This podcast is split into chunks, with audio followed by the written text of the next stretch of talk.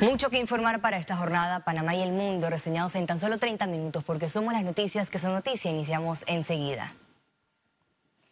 Tras más de cuatro meses de pandemia, Panamá reinició este lunes el año escolar 2020 con clases a distancia en un 45% de las escuelas públicas. Ah, vamos a repetir todo conmigo, digan. El primer ah. trimestre de 11 semanas se extenderá hasta el 2 de octubre y el segundo de 10 semanas finalizará el 18 de diciembre. El Ministerio de Educación reveló que más de 242 mil estudiantes continúan su rutina de aprendizaje en 853 escuelas públicas y privadas. Tenemos sólidas bases de datos de que hemos realizado 42.346 reuniones a través de diferentes medios y este, aplicaciones tecnológicas, con una participación aproximadamente de 291.000 estudiantes. Tenemos 97.528 usuarios activos y cuando inicia la pandemia teníamos 2.500 estudiantes eh, docentes con correo. Las guías de aprendizaje abarcan matemáticas, español, ciencias naturales, ciencias sociales e historia. En el caso de duodécimo grado, los estudiantes usarán la plataforma virtual Ester, mientras que los estudiantes en las comarcas recibirán tablets con contenidos digitales. Tenemos en este momento más de 300 mil estudiantes que ya tienen validados sus correos y que en el momento de la pandemia no teníamos estudiantes con, correos. También le queremos decir que tengan un poco de paciencia porque debido a la, a la gran cantidad de solicitud, eh, a veces se nos se nos pone un poco el tráfico pesado. En la plataforma Ester hoy están habilitados 13.822 estudiantes, de los cuales el 75% ya se ha registrado en la plataforma. En la mañana de hoy, más de 2.000 estudiantes ya habían iniciado sus clases. El Meduca procesa más de mil solicitudes de estudiantes que pasarán del sector privado al sistema oficial. Lo bueno es que tenemos materiales Hemos reiniciado un año lectivo el día de hoy. Hay muchas coberturas ya que se están dando a nivel nacional y lo que sí queremos es seguir mandando ese mensaje de que nosotros iremos a buscar a todos los estudiantes donde estén. Desde el mes de mayo, el Ministerio de Educación implementó el programa Conéctate con la Estrella, acumulando más de 1.300 horas por radio y más de 700 horas al aire por televisión. Félix Antonio Chávez, Econius. Avanzamos con más información. Panamá fue seleccionada para estudios de dos vacunas contra el COVID-19 en fase 2. La enfermedad produce inmunidad. El infectólogo Xavier San Llorens señaló que la primera fase consiste en la seguridad de la vacuna, la segunda en el número de dosis y la creación de inmunidad y la tercera en prueba a mayor escala. Y la ventaja de eso es que primero vamos a poder demostrar que esas vacunas son seguras y efectivas en nuestra población, no en población de otros lugares. Y en segundo lugar, que si nosotros hacemos un, buen estudio de fase 2, pudiéramos tener acceso rápidamente en septiembre, octubre, noviembre a estudios de fase 3. Y estudios de fase 3 implican que pudiéramos estar vacunando miles de panameños, sobre todo en las áreas donde hay mucho caso. El científico aclaró los avances de las vacunas a nivel mundial, donde cuatro de China están en fase 3, una en Brasil y otra en Estados Unidos. Actualmente hay 23 vacunas ya en fase de investigación en seres humanos, 23, de las cuales 4 ya están en fase 3. Mientras países buscan la vacuna, Panamá se encuentra al límite en los hospitales. Tal es el caso del Santo Tomás, donde los médicos aseguran que el escenario es crítico con más de 180 hospitalizados por COVID-19. Nosotros sí consideramos que el sistema está colapsado eh, porque se están abriendo salas donde antes no había. Así que vamos a tener que estar lidiando con estos repuntes. Evidentemente, pues todo lo importante es tratar de mantener eh, no colapsado el sistema de salud para que la demanda asistencial no sobrepase la capacidad. Panamá mantiene más de 53.400 casos positivos en medio de una mutación que causó más efectividad en el contagio. Félix Antonio Chávez, Econius. Panamá registra más de 54.400 casos de COVID-19. La cifra de muertes subió a 1.127. El reporte epidemiológico de este lunes totalizó 54.426 casos acumulados de COVID-19. 958 sumaron los nuevos contagios por coronavirus. 1.329 pacientes se encuentran hospitalizados, 170 en cuidados intensivos y 1.159 en sala. En cuanto a los pacientes recuperados clínicamente, tenemos un reporte de 29.164. Hasta este lunes, Panamá sumó un total de 1.127 fallecimientos, de los cuales 31 ocurrieron en las últimas 24 horas. Debido a la ausencia de una vacuna contra el COVID-19, la donación de plasma convaleciente en Panamá no se detiene. El plasma convaleciente, estrategia médica mundial que ha funcionado en pandemias, es la terapia a la que recurrieron los especialistas en Panamá para evitar que más personas mueran o lleguen a un estado crítico a causa del coronavirus.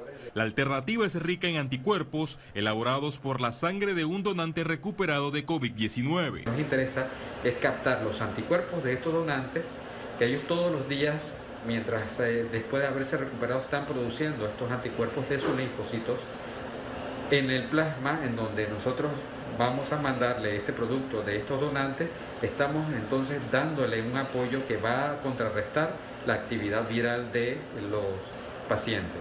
En los hospitales privados la práctica tiene aceptación y logró buenos resultados en pocas semanas. El tratamiento adecuado por lo menos se debe transfundir alrededor de 400 mililitros, es decir, dos bolsitas de lo que se contienen ahí en, lo que es la, la colección.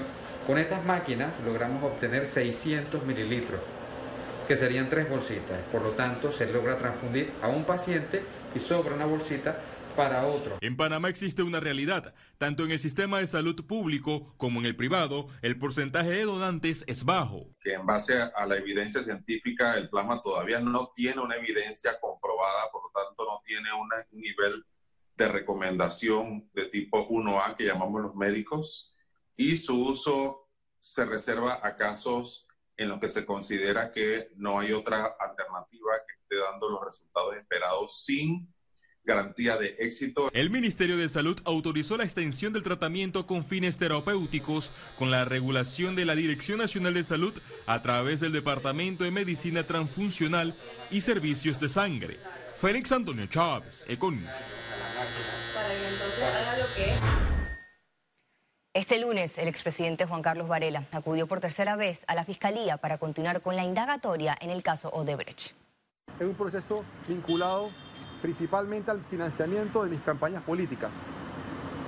De mis seis campañas políticas en las que he participado en vida pública, es un proceso que no guarda relación alguna a mi gestión como presidente de la República del 2014 al 2019 y a mi periodo constitucional. Por eso netamente vinculado al financiamiento de seis campañas políticas, por el cual he venido a contestar cualquier pregunta y seguiré viniendo y en su momento, cuando termine de contestar las preguntas del Ministerio Público, se hará público a ustedes, a los medios y al país toda la información vinculada a este proceso que está relacionado al financiamiento de mis campañas políticas.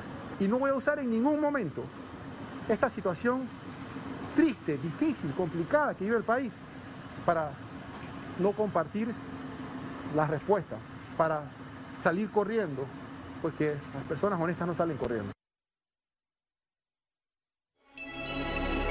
Economía. El plan de recuperación económica del gobierno se mantiene con fechas y requisitos por definir. A continuación los desglosamos mejor. Para las medianas empresas. El 1 de julio pasado, transcurridos tres meses de pandemia en el país, el presidente Laurentino Cortizo anunció las acciones prioritarias de su gobierno para reactivar la economía del país. Hoy, pasados 20 días de esta divulgación, hay inconsistencias. Iniciemos con los avances. Banca de Oportunidades, dirigido a nuevos emprendedores, se espera inicie el 3 de agosto, con fondos de Ampime, Banco Nacional y Caja de Ahorros. Otro programa es el Panamá Agrosolidario, con 150 millones de dólares destinados. Está a cargo del Banco de Desarrollo Agropecuario, que ya está recibiendo solicitudes de préstamos para proyectos a 0% de interés. El siguiente es el de adquisición de tu vivienda, para otorgar bonos de 10 mil dólares para abono inicial al primer hogar. Este se concretó el 16 de julio. El Fondo de Ahorro de Panamá aprobó la transferencia de 80 millones de dólares al Fondo Solidario de Vivienda para cumplir con este fin.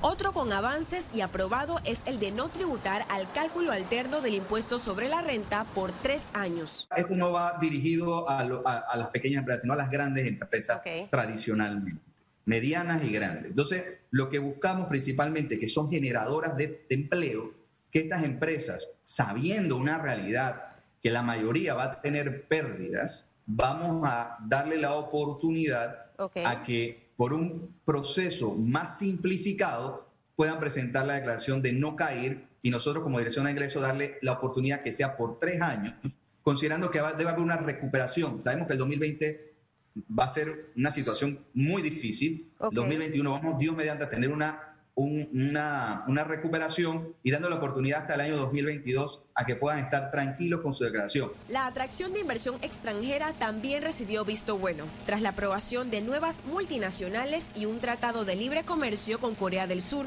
A pesar de estos avances, aún hay programas con fechas y requisitos por definir.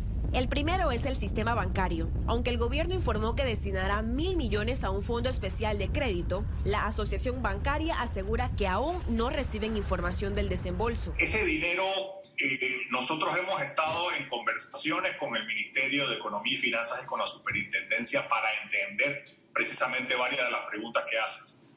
¿Cómo se va a entregar? ¿Cuándo se va a entregar? ¿Cuáles son las reglas de uso de, de los fondos? En realidad nosotros todavía no estamos seguros tampoco. Así como tú me haces la pregunta, yo sé que hay unos esfuerzos andando. En cuanto al financiamiento a MIPIMES, lo único claro son los montos dependiendo el tamaño de la empresa. Para la microempresa, de 5 mil a 25 mil dólares. Para las pequeñas, de 25 mil a 100 mil dólares. Y para las medianas empresas, préstamos de 100 mil hasta 250 mil dólares. Sin embargo, aún no se ha concretado acuerdo, desembolso ni condiciones de acceso. Uno de, los requisitos va a ser que la microempresa o la pequeña empresa esté al día o por lo menos tenga una regla de pago con el Seguro Social. Eso es importante, y más ahora que el, Seguro Social está eh, sufriendo eh, el rigor de esta pandemia. Y para la generación de empleos hace falta la reactivación de más proyectos de construcción. Ciara Morris, Econews. Cámara Marítima pidió evaluar reapertura de operaciones en el aeropuerto de Tocumen. Aseguran que este cierre presenta pérdidas de más de 3 millones de dólares mensuales.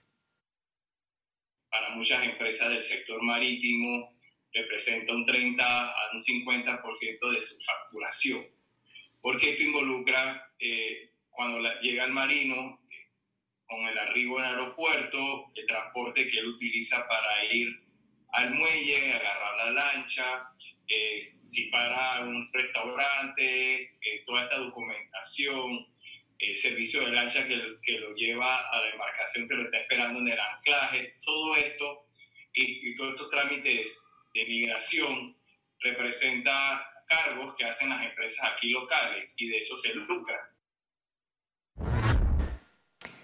Las aseguradoras eh, pagaron más de 6 millones de dólares en reclamos de pólizas por COVID-19 el cierre de 9 de julio. Se han atendido entre casos positivos y negativos más de 500 asegurados en salud eh, por, por gastos de hospitalización. Hasta ahora eh, hemos pagado 4.6 millones por salud y bueno, y por la parte de vida se han pagado 1.7 millones de dólares. Eso totaliza 6.3 millones de dólares. Claro, en vida no estaba esa exclusión, por lo cual eh, no, digamos que no fue una renuncia voluntaria, sino que la cobertura en vida cubre cualquier epidemia o pandemia. Aumentó el comercio ilícito en las compras online durante la pandemia. La situación de confinamiento aumentó las compras en línea de diferentes productos. Al mismo tiempo, se incrementó la compra y venta de comercio ilícito. Seguimos viendo el tema de mascarillas. Ha aumentado el riesgo con los productos de gel alcoholado. E incluso ya está el Ministerio de Salud haciendo una alerta. Se han recogido productos porque no tienen los niveles o se están vendiendo con unas características que no la tiene, con lo cual no sirve para controlar esta pandemia del COVID. También se están viendo ahora mismo con productos de más sofisticados, respiradores. Expertos recomiendan precaución al adquirir productos sanitarios. Las consecuencias es uno, el daño que nos estamos haciendo a nuestra propia salud y el riesgo en que ponemos en estas circunstancias a la salud de nuestra familia al comprar un producto que sea de falsificación o un producto de contrabando. ¿Y por qué el riesgo? Porque uno no sabemos cómo, dónde se fabricó ese producto, qué tiene ese producto, cuáles son los ingredientes, cuál es el manejo que se le dio a ese producto desde el embalaje hasta que ese producto llega a tus manos. El Ejecutivo mantiene regulaciones para el comercio electrónico.